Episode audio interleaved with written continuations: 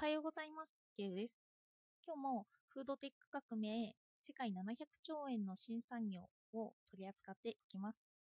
時代の変わり目である今の世の中に沿ってフードテック革命が起こそうとしていることを今回は説明していきます。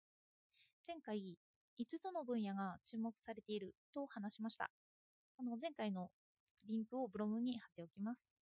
今回はその中の代替プロテインについて詳しく見ていきます。よかったらお付き合いください。私は日本で生活していて、あまり肉食は環境に良くないという情報をテレビや周囲の人からは聞いたことがありませんでした。ただ、知識人は肉を食べないようになっているということだけを聞いたことがある程度なんですよね。肉食が今の環境下でどのくらい環境に負担をかけているか、さらにどうして日本ではそれほど肉食に関して騒がれていないのかという理由を本から紹介していきます。えっと、まずは、客観的な肉食がかける環境への負担を見ていきます。世界人口は2019年の時点で77億人いるんですよね。それで地球上で暮らす人間全体の1日の水と食料の消費量を見てみると、水が200リットルに対して食料10億トンだと言われています。そしてそれに対して地球上にいる家畜としての牛だけ見るんですけどね、牛だけ15億トは1日に1700億リットルの水と、ささっき日本で200ミリ億ミリリットルを付け加え忘れてますね。すいません。えっと、牛は1日に1700億リットルの水、600億トンの食料を必要としています。家畜の方が食料だけ見ても60倍必要としてるんですよね。で、なので私たちは牛肉を食べると、そのすべての資源を食べているということになります。そして資源だけならまだしも、これはすでに家畜で飼育されている状況なんですよね。すでにコストが下げられた状態で、このぐらいの資源を必要としている。畜産では狭い場所に、まあ、養豚とか養鶏の場合なんですけど、もうその場合はひしめくような形で飼育されていることが分かっています。それで運動をそこまでしていないにもかかわらず、食用肉を育てるだけでもこのような資源がかかってくるんです。さらに畜産ではなく動物という観点から見て飼育環境下で生きさせるのは酷なのではないかという価値観が今は騒がれてますよね。動物倫理です。そうなると飼育環境で動物が動けないのは不健康だといった視点から農地の面積を増やすとなればそれも多大なコストになってきます。知れば知るほど畜産というのは私たちは動物を物として捉えていることが明るみになってきてまた逆にその視点を外してもの動物を大切にしようというものから見てもコストがかかってくるという現状にあるんですよ。それでもその動物倫理にかかるコストを考えていくための現実に目を向けてみようという視点になってきます。あの畜産業を動物倫理から考えてみるのに本から一部抜粋して読みます。1957年当時、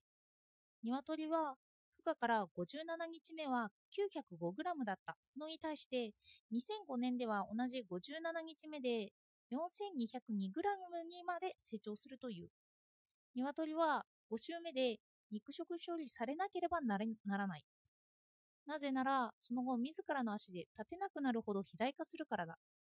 つまり、私たちは生物学上の限界まで家畜を品種改良してしまった。と述べられています。ある一部の鶏は自然に57日で太って死んでしまう設計になっているという事実なんですよね。しかも鶏麦年肉ってかなり安いんですよ。私の勤めるスーパーではセールで 100g29 円の時もよくあります。普通にすると40円ぐらいで普通に買えるんですよね。ステーキ屋さんで牛肉を頼む時には 150g の小さめのステーキでも安くても800円くらいしてますよね。それが鶏めぐね肉の場合だと原価が100円以下になってくる。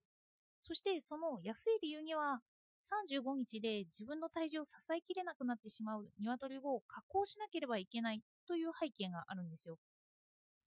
品質にこだわらないならば、そうやって育てられたお肉を私たちは普通に食べて消費しているということです。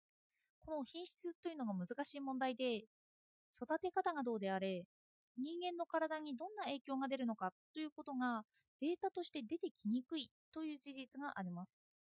例えば、有機野菜は健康にいいというイメージがありますけど、実際の体に対する影響は農薬野菜でも有機野菜でも変わらないとするデータがあります。人間が倫理的な観点から育て方が良いとするものをその方法で育てたとしても、結果として出来上がるものが自分の体とか健康に対応するわけではないということが分かってきます。なので、動物倫理を哲学で考えた場合、の哲学者マルクス・ガブリエルは人が営業ではなくてその生産過程においてコストを支払うようにすればいいのではないかと語っています。つまり自分にとっての栄養にお金を払うのではなくて倫理的な観点から生産過程にお金を払うように私たちの価値を変換していこう変換していこうという試みです。例えばこの鶏胸肉に関して言えば健康な状態で育てられた鶏と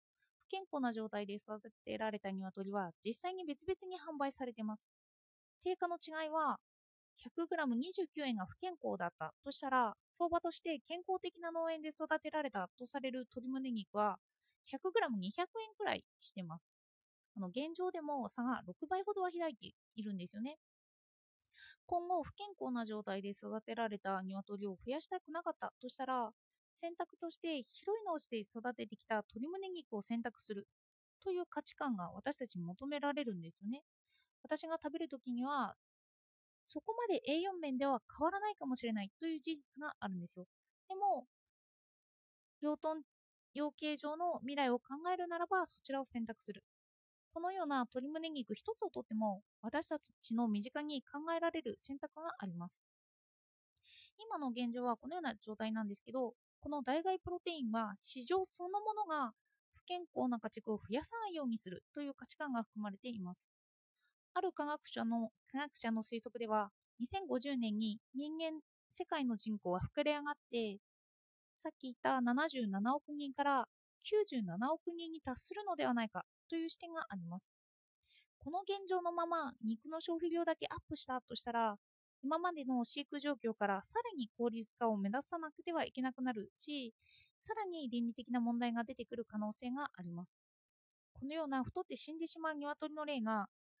牛や豚にも適用される場合があるということなんですよ。なので私たちは代替プロテイン市場を動物倫理から見れば発展させる必要があります。動物の倫理の問題がある中、さらに人間の胃袋を満たすという問題が待ち受けているからなんですよね。そしてこの代替プロテインに関して日本ではなぜそこまで言われてないかということの理由を2つ述べます。まず1つ目の理由は畜産の業界団体からの反発とかがあるんですよね。現に私たちは家畜が不健康な飼育をされていてもこのお肉を食べる選択をするのでお互いに都合の悪い事実に目をつぶるという態度があります。もう一つは日本が肉食が主流ではないというのがあるんです。あの日本はもともと肉食が主流ではなかったから昔ながらのお豆腐を使った料理を思い浮かべると分かりますけど和食は肉がメインではないんですよね。日本のソイプロテインソースの第1位はのお米だったりパスタとか麺類なんですよ。これらが肉を上回ってるって言われてるんですよね。そして言われているのは日本国内ではまだ残念ながら環境問題への関心は低く肉食との環境問題を結びつけて考える人は極めて少ないと本書でもそのように述べられています。今、日本はお米の消費量がどんどん減ってますよね。だから肉食を多くなるとすれば、それをさらに考えていく必要があるということなんです。あの不健康なお肉は良くないけど、お肉を食べたいってありますよね。そういった時に、その代替プロテイン技術は今は培養肉だったり、昆虫食だったり、植物性プロテインだったり、微生物からの発酵だったり、マイクプロテインだったり、